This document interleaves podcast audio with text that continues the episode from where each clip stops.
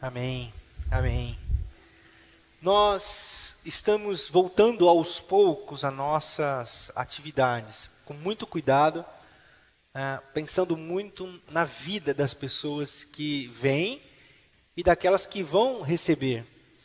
Então, nós ainda não vamos voltar com as atividades com as crianças, com os pequeninos. Nós estamos aguardando a mudança de faixa da nossa cidade, a questão da pandemia, né? Mudança de, de cor lá na, na, naquela escala do governo.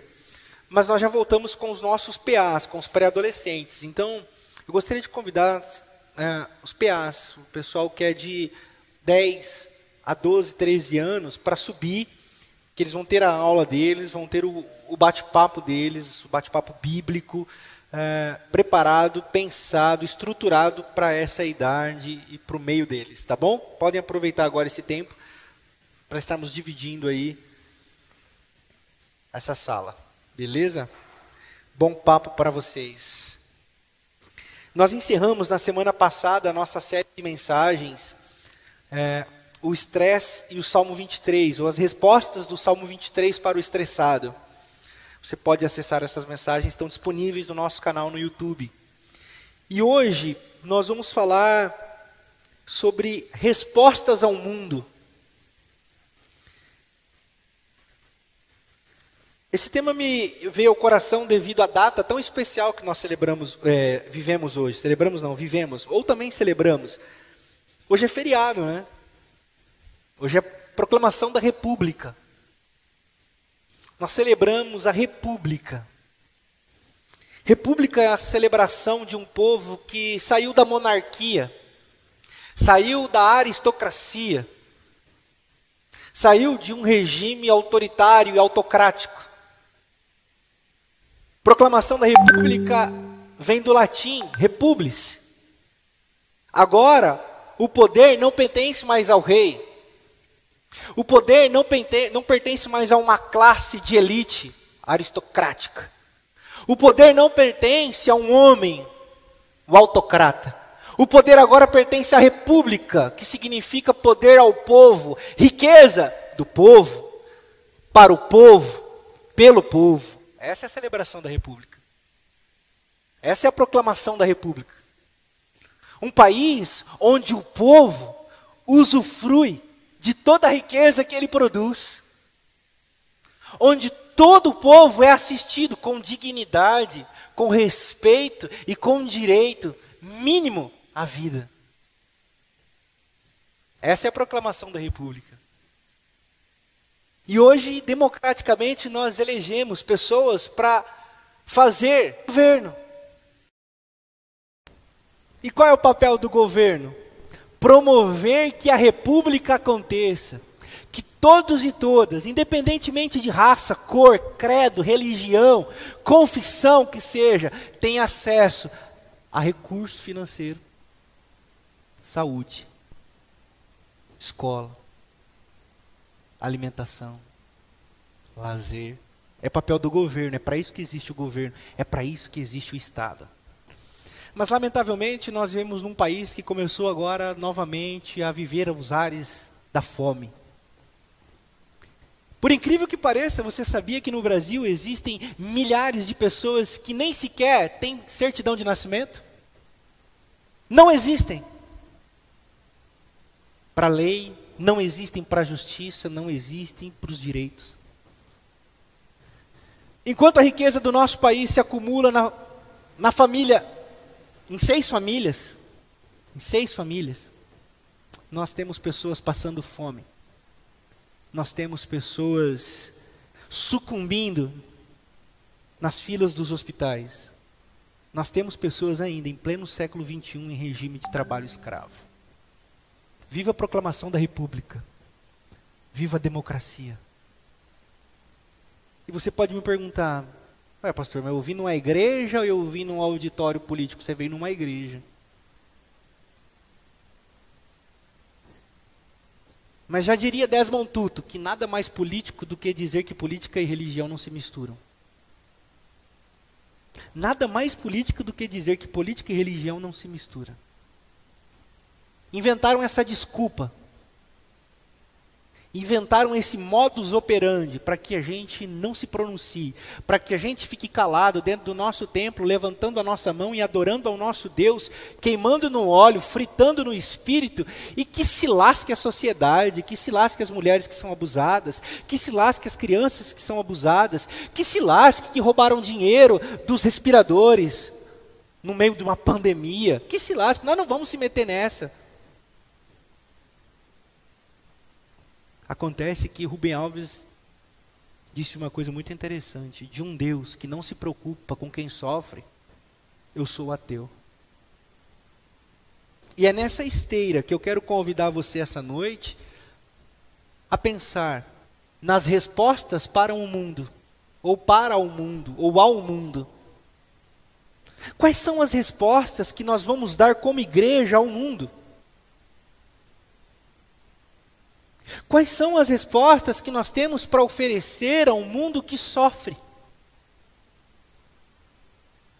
Quais são as respostas que você tem através do Evangelho para o seu sofrimento? Porque nos enganaram, a religião nos enganou, a religião mentiu para nós, dizendo que quando nós nos convertêssemos, tudo ficaria bem. A religião ela é ardilosa, ela é maquiavélica e ela toma os corações. Essa semana eu vi mais uma vítima da religião.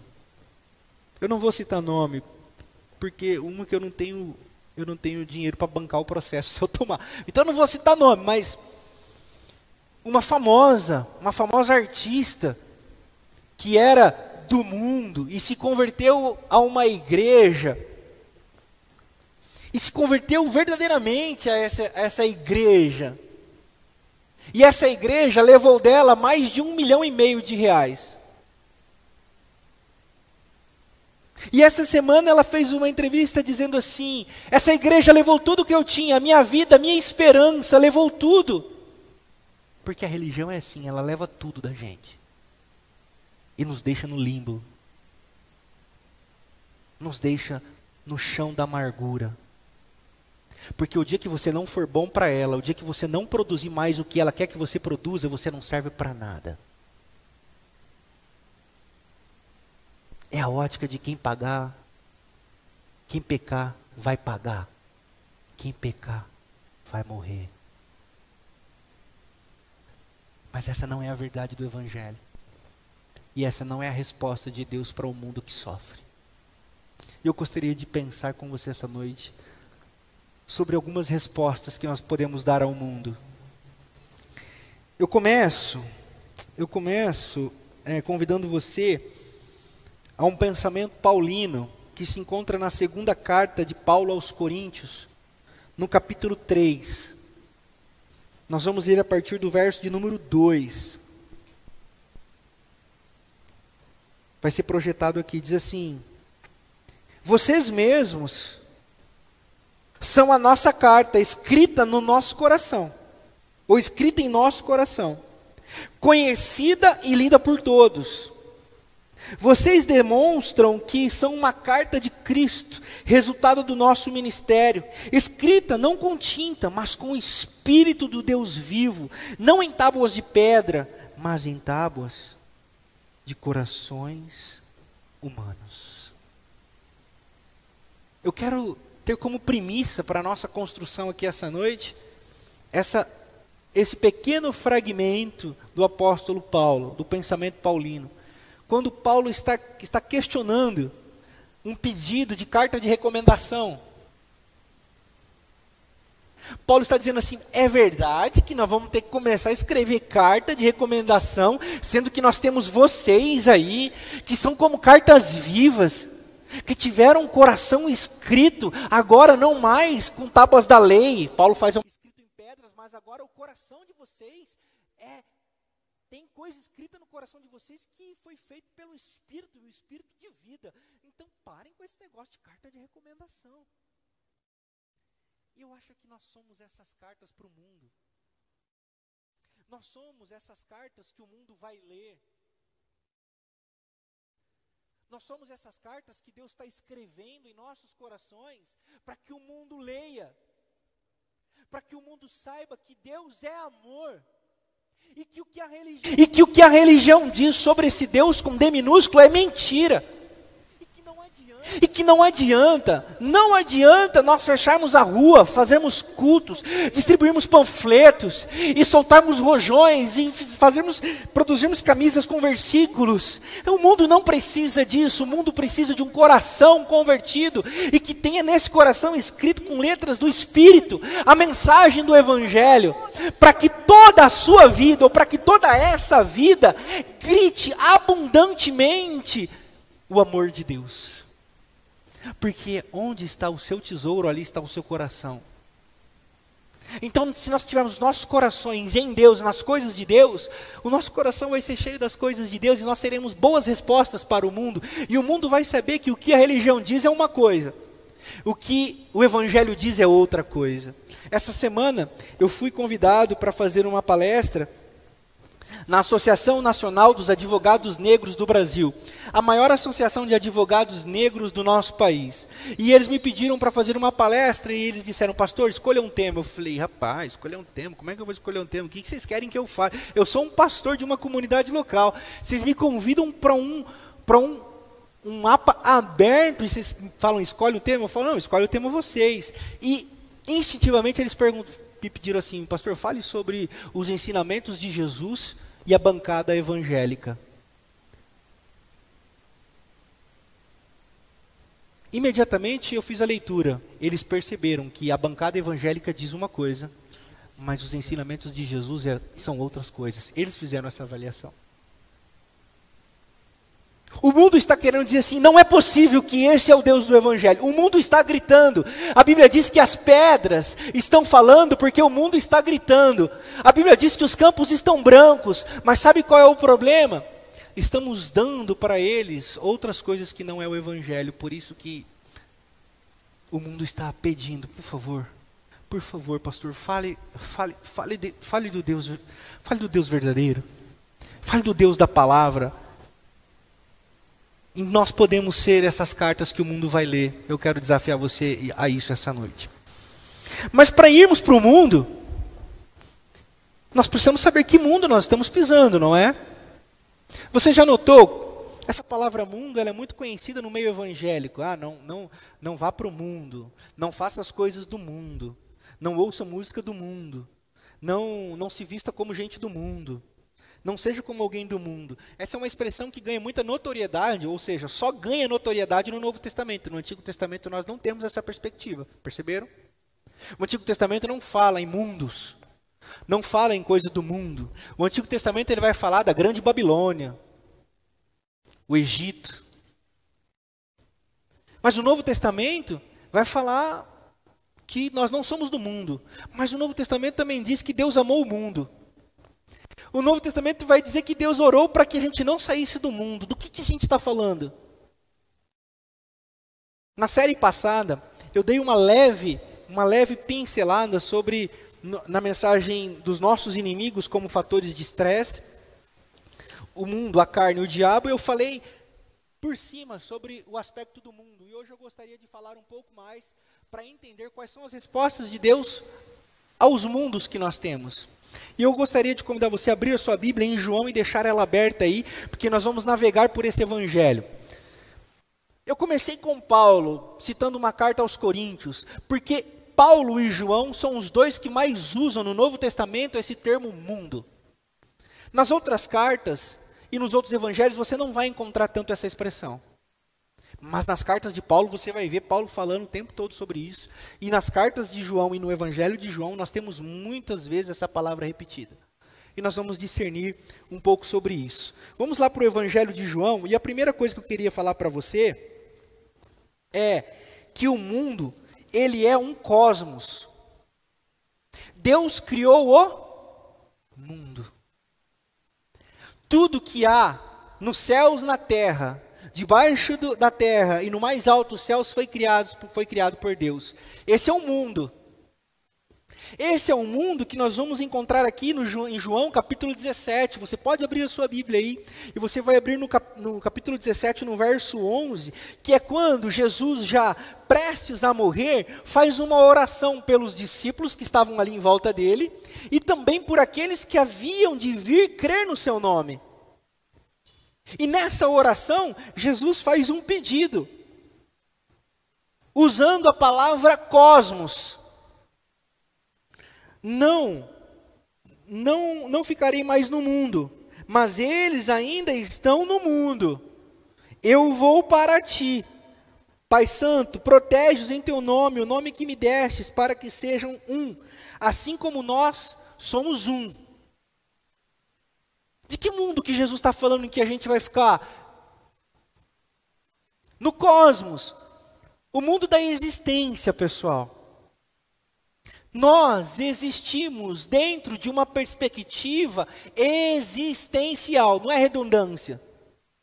Não é redundância. Nós existimos dentro de uma perspectiva existencial. Não é redundância. Por quê? Porque tem gente que existe dentro de uma perspectiva espiritualoide. Vive no mundo das nuvens, no mundo dos espíritos. Só falta criar asa e bater bater, sair batendo asa, não, não, não entende o chão da realidade, não entende o chão da existência. E o que, que eu quero dizer com esse chão da existência? Que Jesus está dizendo assim: ó, eu peço que o Senhor os guarde do mal, porque no mundo nós teremos aflições. No mundo nós teremos muitas dificuldades. E que mundo? No mundo da existência. Porque existir traz consigo circunstâncias existenciais. Por isso, a perspectiva religiosa que nos convida a sair da, do existencial é muito nociva para a nossa, nossa espiritualidade, porque você vai ficar doente. Porque vai chegar a hora da notícia ruim na sua casa. Vai chegar a hora em que não vai adiantar você orar e as circunstâncias não vão mudar. Sabe por quê? Porque isso é do chão da existência. O familiar vai morrer. O emprego vai fugir. A doença vai bater na porta, e aí? O que, que nós vamos fazer? Nós precisamos entender que Jesus está dizendo que nós estaríamos neste lugar, nesse cosmos de existência. Só que, como o Ricardo disse na, na sua fala inicial, antes do louvor, ele disse assim: que ele daria um consolo nós teríamos conosco Paráclitos, João capítulo 14, você pode ler todo esse capítulo. É a conversa de Jesus, primeiro com Judas e depois com Felipe, dizendo: Olha pessoal, eu vou, mas eu não vou deixar vocês órfãos, eu vou enviar o Consolador. A Bíblia traz a palavra Parácletos, aquele que caminha em paralelo, aquele que caminha ao lado, aquele que não deixaria que ninguém se sentisse órfão em meio às angústias em meio às tristezas do mundo, nós teríamos o Parácletos. Mas essa ainda não é a resposta. Esse é apenas o mundo. O segundo aspecto que eu queria falar para você, continue com o seu livro aberto aí, com sua Bíblia aberta aí em João. O segundo aspecto que eu queria falar para você, que Deus amou ao mundo. João capítulo 3, versículo 16. Deus amou o mundo que mundo é esse, pastor, que Deus amou? É o cosmos? Não é o cosmos que ele está se referindo. A outra ou segunda perspectiva de mundo que nós temos que ter resposta é para as pessoas. Deus amou pessoas. Deus deu a vida por pessoas. E pessoas na Bíblia também é usada a palavra mundo.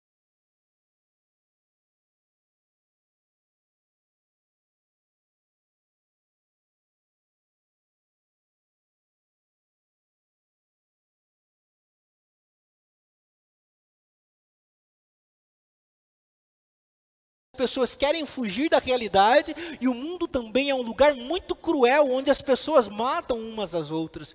O mundo é esse lugar onde as pessoas desaprenderam o sentido de ser humanidade, uma só raça, um só tipo de gente. O mundo desaprendeu. As pessoas fazem guerras. As pessoas, as pessoas ferem umas às outras. Você pode pensar assim, não, pastor, mas no Brasil não tem guerra. Ah, não? Eu vou dizer uma coisa para você aqui. Quantas pessoas você feriu por causa de política ou foi ferido por causa de política? Isso é guerra. Isso é guerra. Mata como uma arma.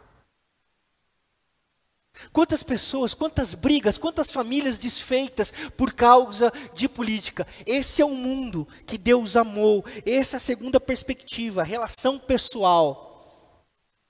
Então, a primeira perspectiva, cosmos, existência, ser. Segunda perspectiva, pessoas. Pessoas. As pessoas estão ou são um mundo. Ok? E agora eu convido você para a terceira perspectiva, lá em João capítulo 15. No versículo 18. Diz assim, ó: Se o mundo os odeia, tenho em mente que antes ele me odiou. Se vocês pertencessem ao mundo, ele os amaria como se vocês fossem dele. Do que, que Jesus está dizendo aqui? Jesus está falando do cosmos, Jesus está falando das pessoas especificamente? Não. Jesus está falando de um terceiro aspecto de mundo, que é o mundo sistema, o mundo que joga contra a vontade de Deus, o mundo que é inimigo de Deus, o mundo que quer nos matar, o mundo que quer tragar a nossa, a nossa, a nossa imagem e semelhança de Deus. Essa é a terceira perspectiva. E aí, você pode pensar assim, pastor, então o que é esse mundo? Esse é o mundo que, o, que, o, que os crentes falam? Esse é o mundo que os crentes falam. Ah, coisas do mundo e não sei o que lá, do mundo, tal. Só que eu acho que a gente precisa aprender do evangelho para a gente não se vender a religião. Aí na sua Bíblia, lá na frente, tem um livro ou uma carta chamada Primeira Carta de João, e eu convido você a abrir porque João é um cara que sacou muito desse negócio de mundo, e ele escreveu umas paradas que eu, eu quero que você leia. Você vai lá para a primeira carta de João, no capítulo 2, eu quero te falar dessa terceira perspectiva de mundo, que é o mundo sistema maligno que joga contra Deus. Olha que João escreve no primeiro capítulo na sua, na, na sua primeira carta, na, na segundo capítulo da sua primeira carta. Então, 1 João, capítulo 2, beleza? A partir do verso 15. É o mesmo João, e ele dá para nós uma perspectiva do que é mundo. Vejam, não amem o mundo, e nem o que nele há. Porque se alguém ama o mundo, o amor do Pai não está nele. Beleza? Até aí, tudo bonito, tranquilão, todo mundo tá ligado na parada. Certo? Beleza. Então vamos continuar aprendendo com João? Vamos continuar aprendendo com João. Pois tudo que há no mundo é o seguinte: cobiça da carne. Cobiça da carne. Que mais? A cobiça dos olhos. Que mais? a ostentação dos bens. Isso, João está dizendo, não provém do Pai, mas do mundo. O mundo e a sua cobiça passam, mas aquele que faz a vontade de Deus permanece para sempre. Esse é um mundo Eugene Peterson, na versão A Mensagem, vai dizer que o mundo, o mundo, ah, o mundo é esse lugar onde os nossos olhos brilham. Sabe por quê? O mundo promete para gente status. O mundo promete para gente glamour. Ser reconhecido, ser reconhecida. Isso agrada os nossos olhos. Isso chama a nossa atenção.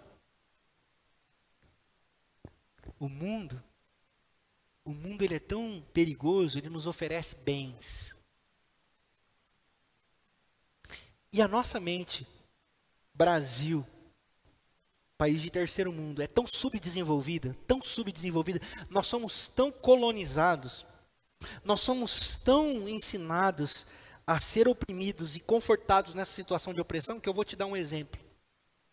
Você já conversou com algum funcionário ou algum, algum empregado de uma empresa que ele, ele se gaba do patrão ser rico? Já? Você não conhece meu patrão. Tem dinheiro, hein? Vai ter dinheiro. E ele fala com um capacho. Ele fala como um subserviente. Meu patrão é rico, hein? Mas tem dinheiro, hein? Eu vou falar para você. E na realidade ele é vítima. Mas a cabeça está tão condicionada nas coisas do mundo, a mente está tão com as coisas do mundo, que passa-se a ter prazer com o que não é dele. O nome disso é pornografia. E eu chamo isso de pornografia estrutural. É quando nós começamos a ter prazer com aquilo que não nos pertence, que na realidade nós somos frutos de abuso, na realidade. Porque o que é pornografia? A pornografia é prazer com o que não é seu. E prazer de alguma coisa ou algo, uma relação que está sendo destruída. E eu chamo isso de pornografia estrutural. Mas isso é o que? Senão um mundo que entrou na igreja, um mundo de ostentação. Eu quero comprar tal carro, eu quero comprar tal casa. Isso é um mundo. E a igreja, a igreja não se percebe, porque para a igreja, mundo, são outras coisas. Por quê? Porque ela fugiu do chão da existência.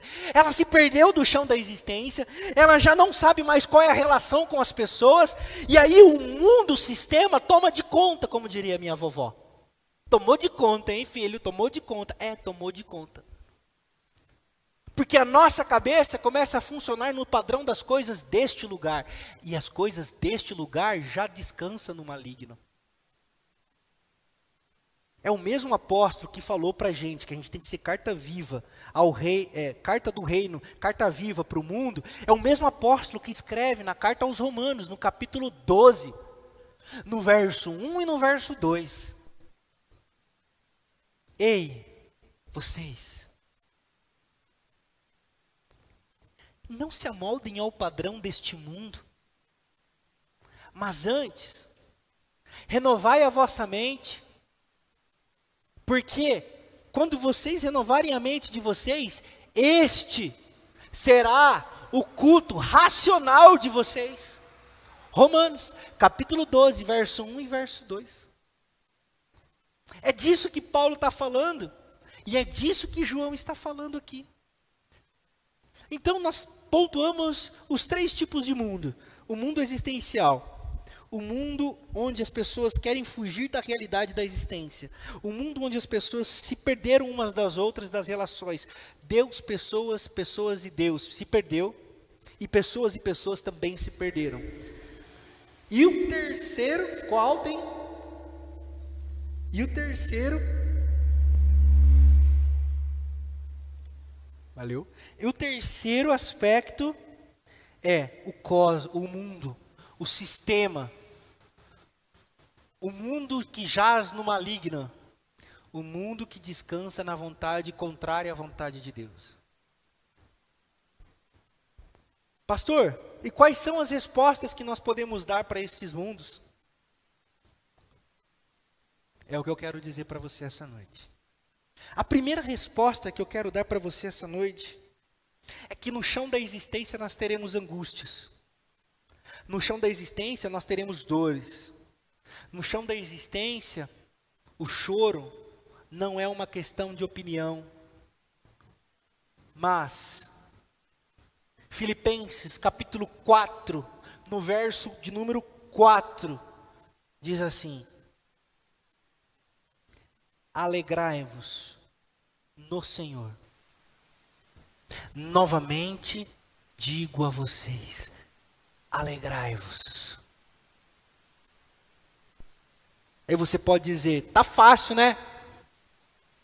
Com essas notícias que o Senhor me deu aí, como é que eu vou me alegrar? Você não está sozinho, porque no mesmo Evangelho de João, no capítulo 17, e agora no verso de número 13, Jesus diz assim, ó: Eu não os peço que tire do mundo, mas que os guarde do mal, para que a alegria deles seja perene,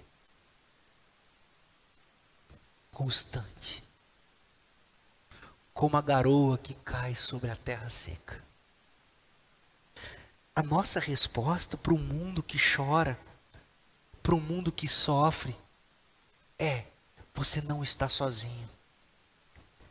E a alegria do Senhor é a sua força. Como que eu consigo isso, pastor? Dobrando seus joelhos e pedindo para que Ele encha a sua vida e Ele vai encher. Eu não tenho uma regra, eu não tenho, eu não tenho uma receita de bolo para você. Eu só tenho o Evangelho. A minha, a, o meu papel é pregar o Evangelho. Eu não sei qual é a sua, a sua crise existencial. Eu só preciso dizer para você que na crise da nossa existência,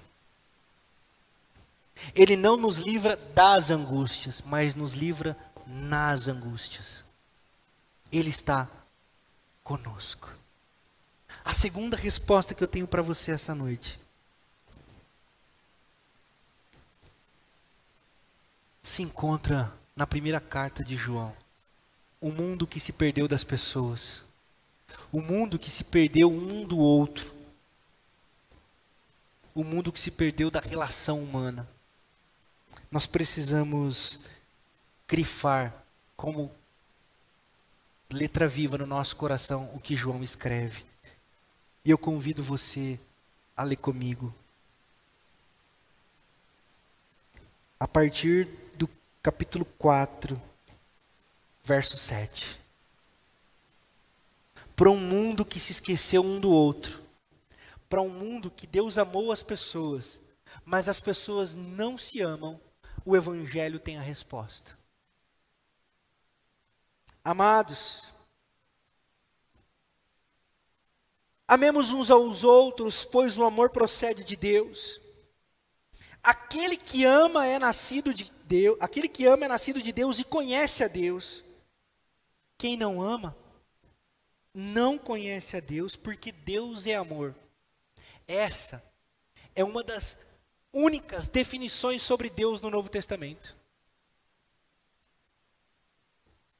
Não existe Deus é paz, não existe Deus é justiça, não existe Deus é provisão, não existe, literalmente não existe. São só interpretações. O que há de literal na nossa Bíblia é que Deus é amor.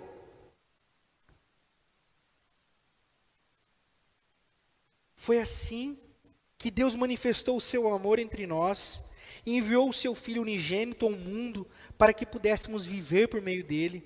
Nisto consiste o amor, não em que nós tenhamos amado a Deus, mas em que ele nos amou e enviou o seu Filho como propiciação pelos nossos pecados. Amados, Visto que Deus assim nos amou, nós também devemos amar uns aos outros. Ninguém jamais viu a Deus. Mas se amamos uns aos outros, Deus permanece em nós e o seu amor está aperfeiçoado em nós. Sabemos que permanecemos nele e ele em nós, porque ele nos deu o seu espírito. E vimos e testemunhamos que o Pai enviou o seu Filho para ser o Salvador do mundo. Se alguém confessa publicamente que Jesus é o Filho de Deus, Deus permanece nele e ele em Deus. Assim conhecemos o amor que Deus tem por nós e confiamos nesse amor. De novo, Deus é amor. Todo aquele que permanece no amor permanece em Deus e Deus nele. A resposta para o mundo é essa, do versículo 17. Grife aí na sua Bíblia se você puder. Dessa forma, o amor está aperfeiçoado entre nós, para que no dia do juízo tenhamos confiança, porque neste mundo nós somos como Ele. Somos como? Como uma carta de amor. Nós, igreja, temos o papel de lembrar à humanidade que nós somos uma só raça. Não existe não existe raças de seres humanos, existe só uma raça. Mas sabe qual é o problema? Que pessoas são discriminadas por causa da cor da sua pele, do carro que andam, da roupa que vestem, da música que ouvem, do lugar onde moram. O mundo o mundo se mata porque um está de vermelho e o outro está de azul.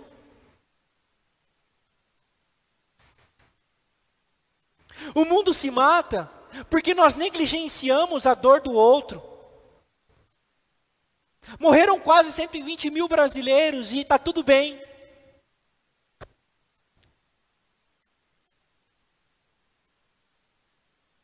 Banalizamos a morte banalizamos o mal. Nos esquecemos que amar a Deus é amar o próximo. É nesse amor que saberão que nós somos discípulos de Jesus. E não é andar com uma Bíblia debaixo do braço. Não é colocar um pastor numa fogueira e queimá-lo como herege. Não é nessas coisas que o mundo vai saber que Deus existe. Em nenhum momento a Bíblia diz isso, a Bíblia enfatiza e ratifica categoricamente: é no amor, é se nós amarmos uns aos outros, é se nós tratarmos uns aos outros como irmãos. Essa é resposta que nós temos que dar para um mundo que se esqueceu do valor da vida humana.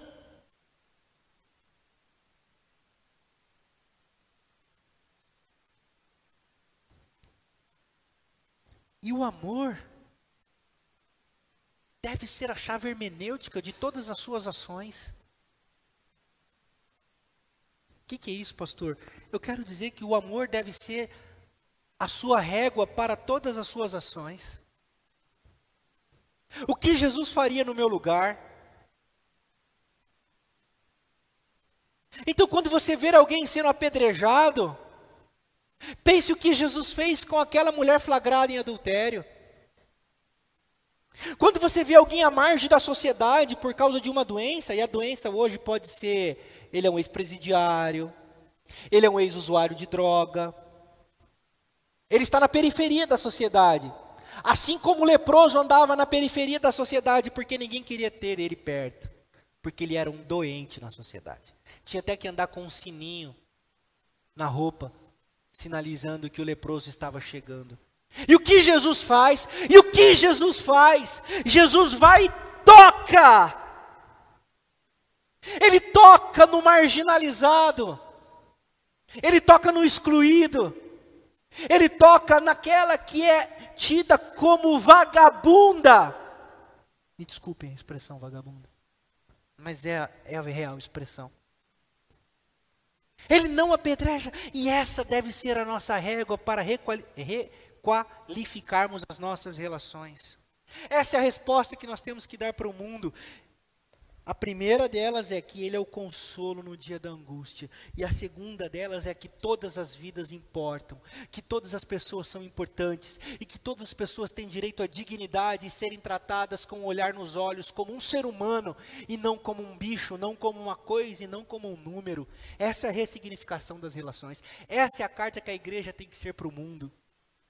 As pessoas têm que entrar neste lugar e se sentirem abraçadas e acolhidas e não excluídas por não crerem como a gente, não pensarem como a gente, não caminharem com a gente. É por isso que tem aquela frase lá fora: aqui não é um lugar para os perfeitos. Porque aqui nós queremos requalificar as nossas relações. Porque aqui a vida das pessoas importa, porque Deus importa. E se Deus importa, a vida de cada pessoa importa. Essa é a resposta que a gente tem que dar para o mundo. E a terceira resposta que a gente tem que dar para o mundo: o mundo das coisas, o mundo das cobiças, Hã? o mundo do status social.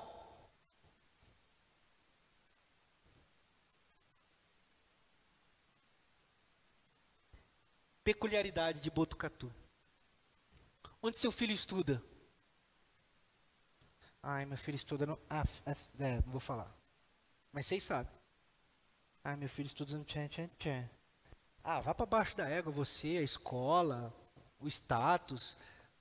Porque estudar numa escola da cidade implica em status. E esse status é nojento. Esse status é, de, esse status é demoníaco. É da família de quem?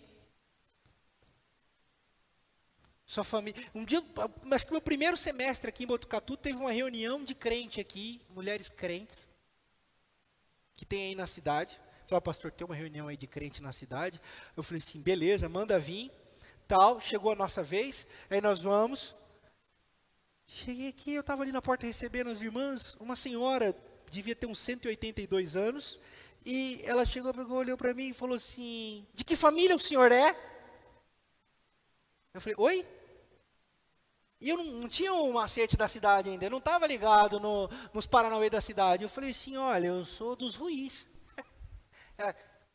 Não conheço. E entrou. Para adorar a Deus. Para glorificar o Senhor e fazer o seu culto de oração pelo seu filho. Qual é a resposta que nós damos para um mundo que está que está apodrecido, putrefado nesse sistema? O mesmo João, o nosso personagem em questão, junto com o apóstolo Paulo aqui essa noite, na sua, na sua primeira carta, ele escreve uma coisa muito interessante. Eu convido você a abrir aí na primeira carta de João e você vai ler aí na sua Bíblia comigo. Deixa eu só aqui. É, você vai abrir no capítulo 3 da primeira carta de João e como nós podemos dar uma resposta a esse mundo hostil. Primeira carta de João, no capítulo 3, nós vamos ler a partir do verso 16. Nisto conhecemos o que é amor. Jesus Cristo deu a sua vida por nós e devemos dar a nossa vida pelos nossos irmãos. Se o mundo diz para você acumular, porque isso vai te dar status, o evangelho diz outra coisa. O evangelho diz assim, ó: se alguém tiver recursos materiais e vendo o seu irmão em necessidade, não se compadecer dele, como, como pode permanecer nele o amor de Deus? Não foi Karl Marx que escreveu isso aqui.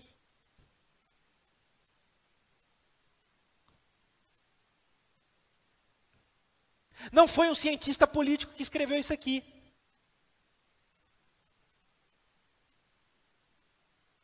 Esse negócio de compartilhar riqueza, esse negócio de compartilhar recurso, esse negócio de cuidar de pobre, não é bandeira política,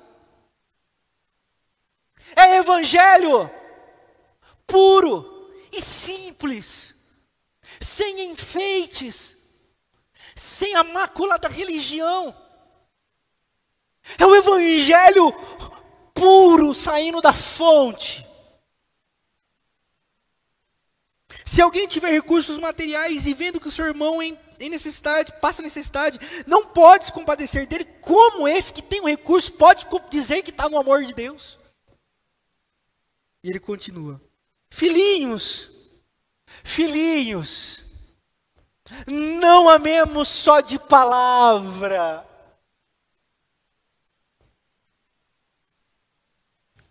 nem de boca, mas em ação e em verdade. Sabe o que, que João está dizendo? Filhinhos, falar e achar bonito, até o capeta acha. Filhinhos, que lindo a teoria da, da frase pintada do lado de fora no muro.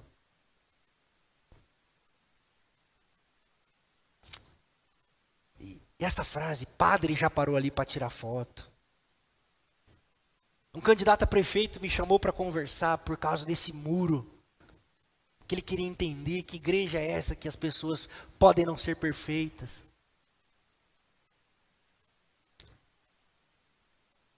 E eu tenho a ousadia de me orgulhar no Senhor, de dizer, não é apenas da boca para fora.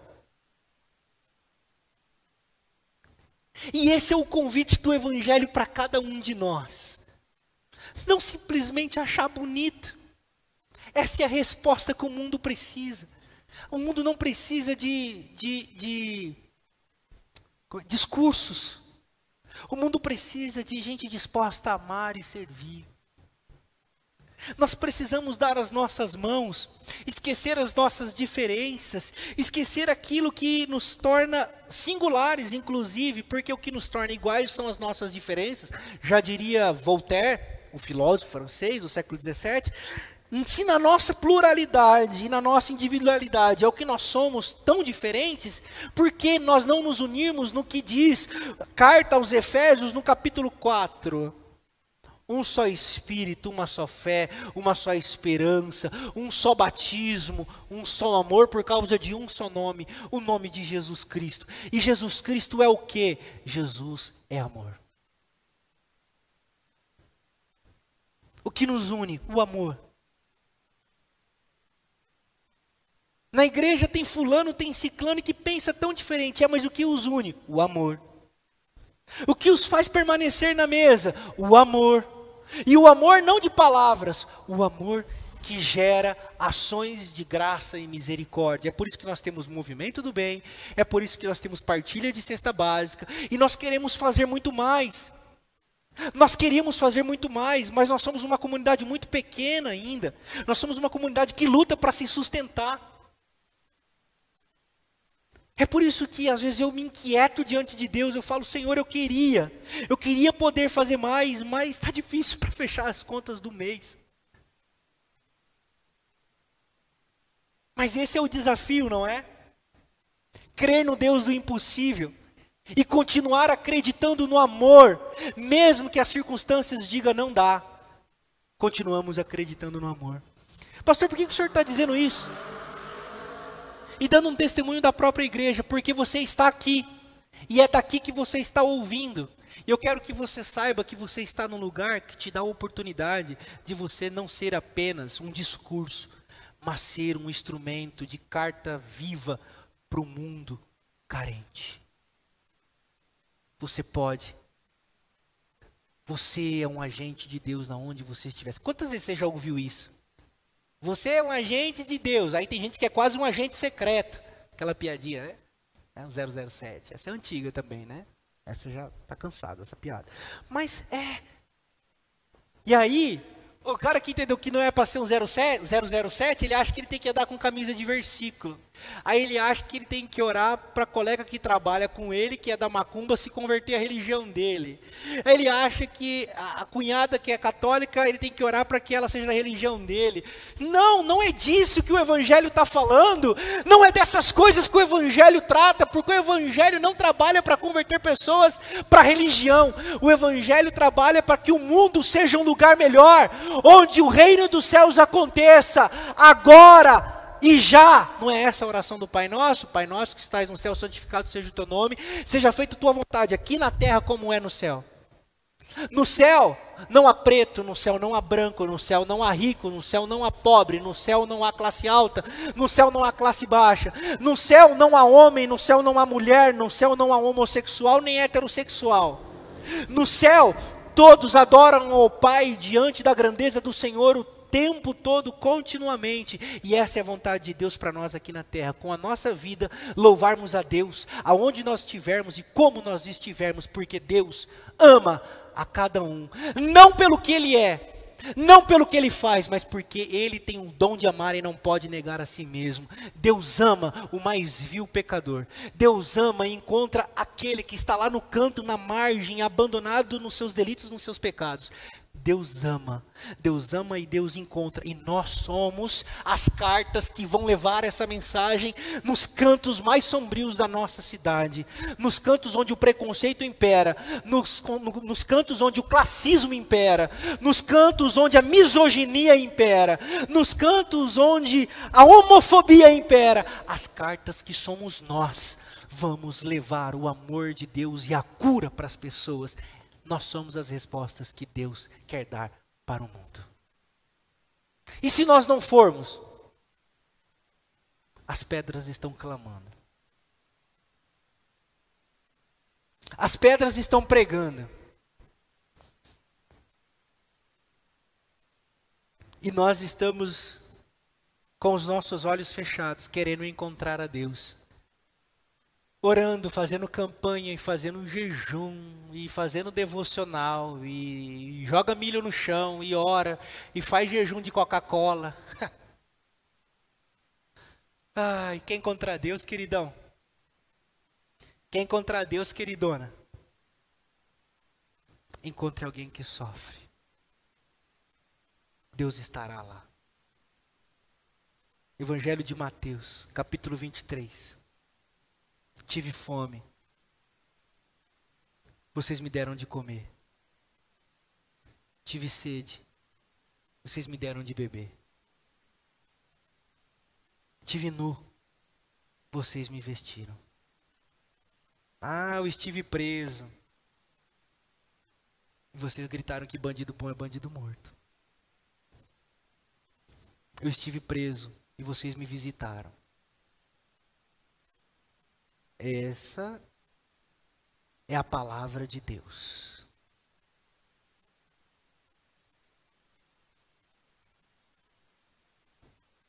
Essa é a resposta ao mundo.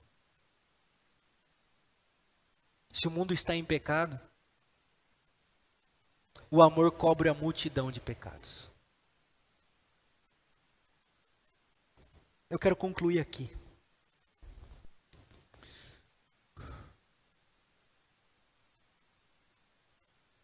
Quem é maior do que Jesus?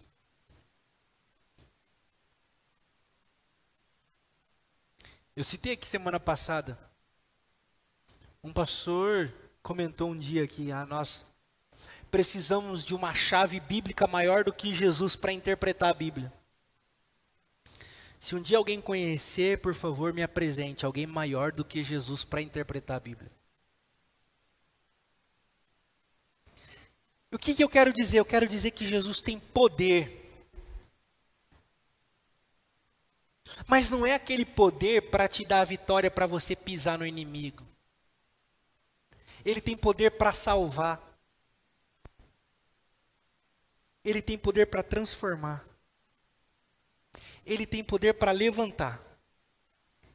Ele tem poder para dizer assim, ó, eu conto com você. E ele tem poder para te tirar do seu ostracismo e te colocar marchando pelo mundo como uma carta de amor.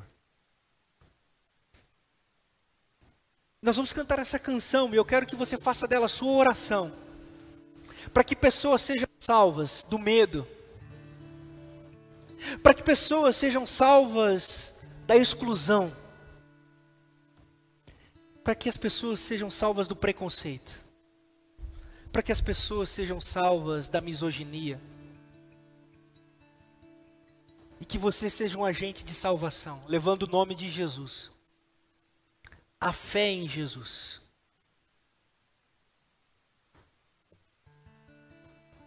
E quero deixar um último versículo. Romanos, no capítulo 1, no verso de número 16.